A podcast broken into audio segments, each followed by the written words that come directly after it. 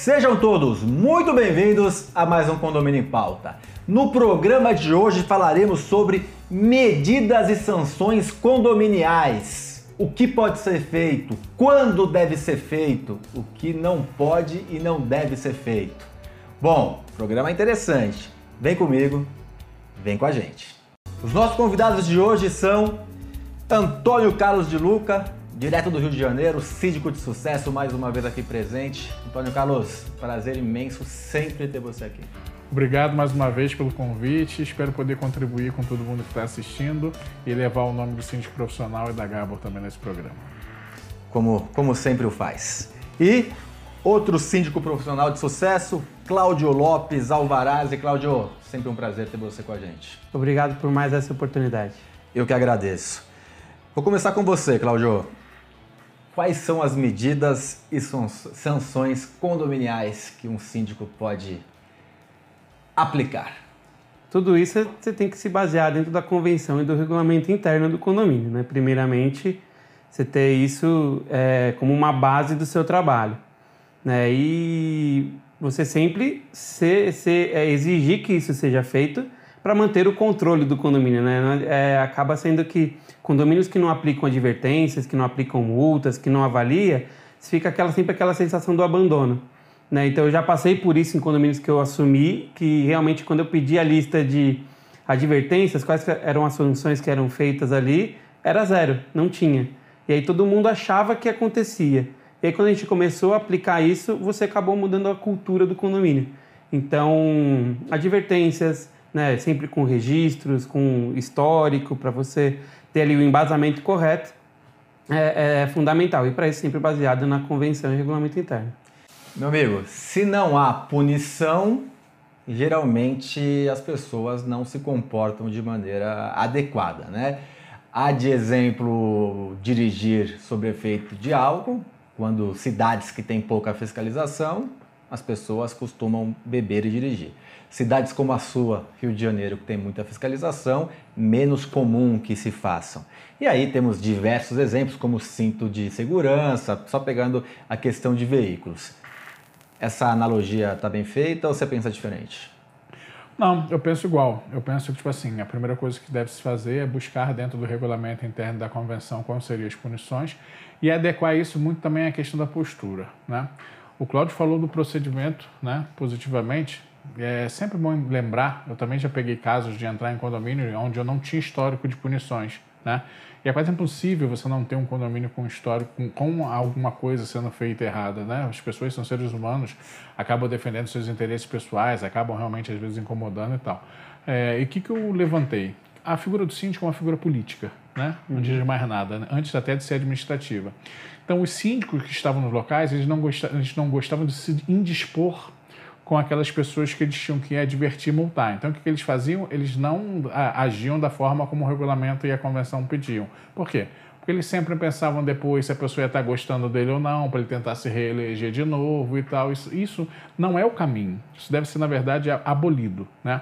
Eu, como síndico, tenho uma característica de seguir, sim, que está no regulamento interno da convenção, mas eu sou um cara que converso, eu sou um cara diplomático. Então, se eu vejo uma situação onde, por exemplo, eu consigo é, encaixar uma advertência verbal ou até uma conversa antes de fazer uma advertência por escrito, eu aplico dessa forma. Porque eu entendo que minha função como representante também é de educar, orientar e levar a, a, a, aquele posicionamento por um lado um pouco mais harmônico e, e não tanto como que eu, como que eu falo como eu entrando na canela que às vezes menos embate. Menos menos embate. É, eu sei fazer mas não fugir do embate né? Não fugir do embate. Eu sei fazer o embate e falo pessoal me ajudem a evitar fazer para mim a parte mais chata do síndico que é a parte da punição né mas se precisar, ela vai acontecer baseado nas normas e de regras. Mas eu tenho por característica tentar uma conversa antes alguma coisa e na maioria das vezes, pelo menos 80%, eu consegui êxito sem precisar fazer uma advertência por escrito, né? Agora, cada caso é um caso, cada condomínio é um caso. Ações preventivas, conscientização, o que, que você pensa nesse sentido para tentar evitar o mau comportamento e chegar a advertências e multas? Isso entra também no papel de um bom síndico né? Não simplesmente como foi dito, né? Entrar de, de, de, na canela, né? Mas você fazer que o ambiente seja harmônico, né? Então, como que você faz isso? A comunicação com os moradores, por diversas formas, por celular, por eletromídia, enfim, com qualquer outra outra tipo de comunicação. Que isso chegue até o morador. Por quê? Você pode alegar, inclusive, falar assim, ó, a gente está fazendo essa campanha de conscientização, avisando, né, comunicando os moradores. O que é muito, o que acontece bastante, por exemplo, é barulho entre vizinhos, né? Que ali você é um morador que está reclamando só, você não tem uma comprovação ali é, de fato, né? Você só tem um, uma, uma pessoa reclamando e você pode até virar é, qualquer ação que você tomar ali, você pode ainda ser contra o condomínio, né? Lá na frente, né? Então são campanhas que a gente faz de comunicação para que as pessoas se conscientizem.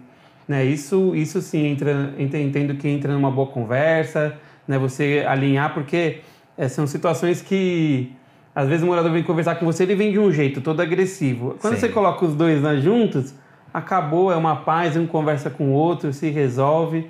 Então, essa, essa harmonização de comunicação e, e mediar né, essa situação é, é um caminho aí para para a comunicação. Vou colocar o Antônio contra a parede um pouco. Que isso? Antônio, você está falando aqui de vamos tentar resolver amigavelmente, eu chego a 80% dos casos é, consigo resolver com uma boa conversa tal, Sim. mas a gente tem aquelas pessoas que são que não entendem uma conversa, parecem animais, na verdade, né? Sim. né?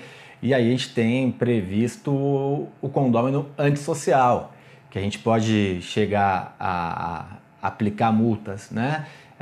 Cinco vezes, podemos depois ultrapassar com aprovação de, de, de quórum bem qualificado até dez vezes. Três, três quartos. Três né? quartos. E aí a gente chega até, no, não tem isso no Código Civil, mas a gente já tem jurisprudência falando da questão da exclusão do condomínio social. Você já chegou a algum, algo perto disso na questão de nos seus condomínios, que não são poucos?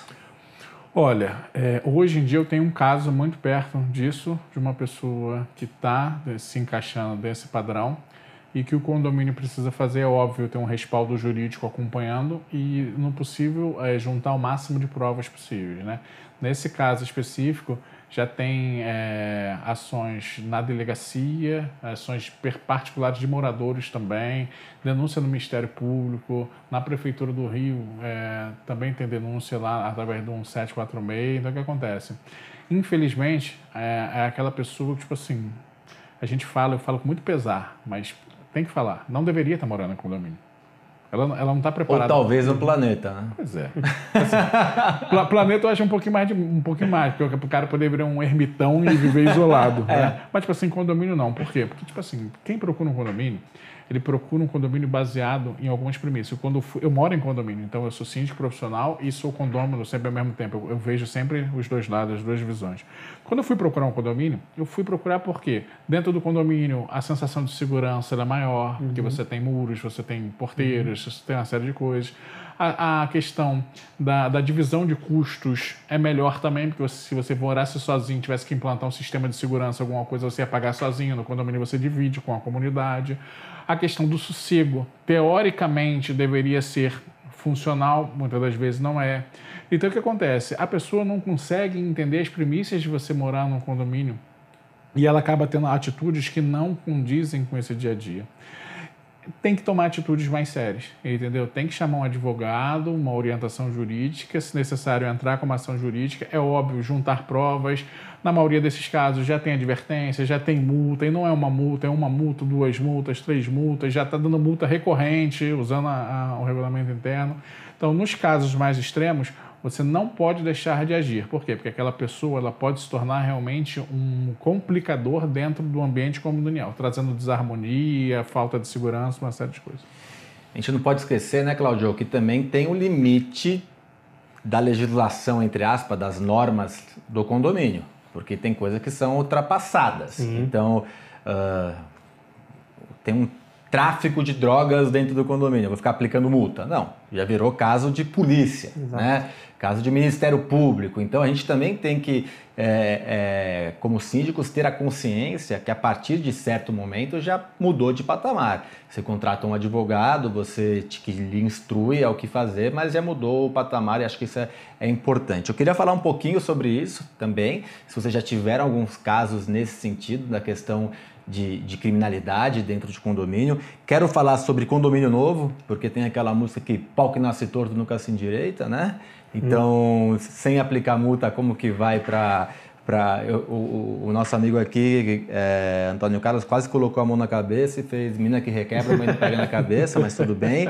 É, quero falar sobre recursos de multas, né? Porque o, é, o direito da, da defesa e outras coisinhas mais que vocês vão responder para mim no segundo bloco. E você que está, em, que está em casa terá essas respostas e muito mais na sexta-feira. Até lá!